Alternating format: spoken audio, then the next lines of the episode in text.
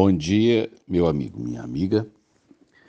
É, Mateus 7 fala das duas estradas. Esse ensinamento de Jesus está no meio do Sermão do Monte.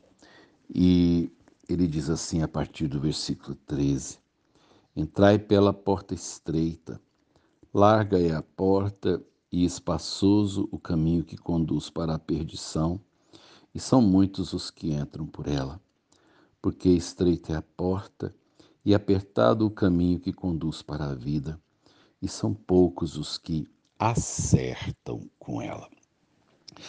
É, eu me, lembro, né, no meu tempo de criança, de um quadro muito comum na época, era um quadro dos dois caminhos.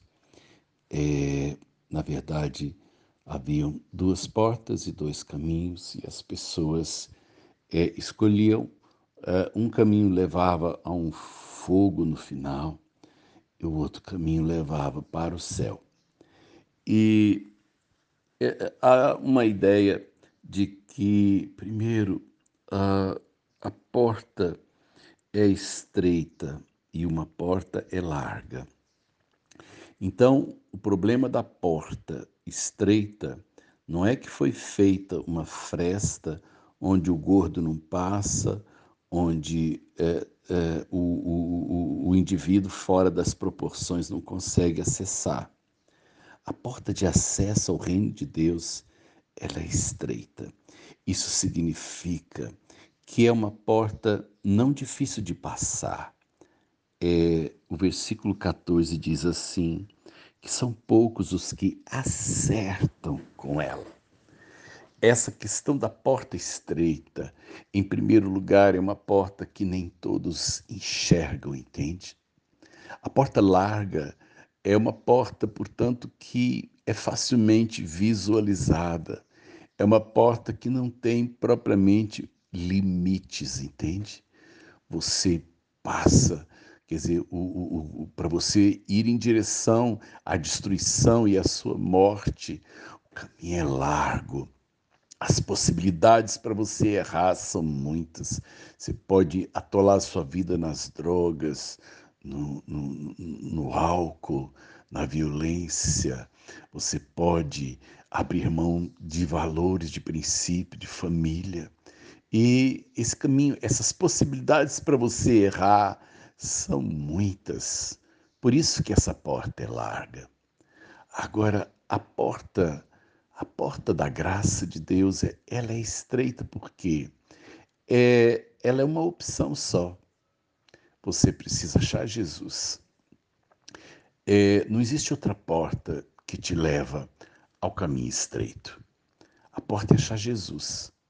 Por isso que muitas vezes as pessoas passam pela porta e não conseguem vê-la, ou olham aquela porta e não conseguem acreditar que aquilo pode realmente levá-la a um caminho novo. A porta é estreita, mas não é inacessível. A porta precisa ser entendida. A graça de Deus precisa ser vista, compreendida.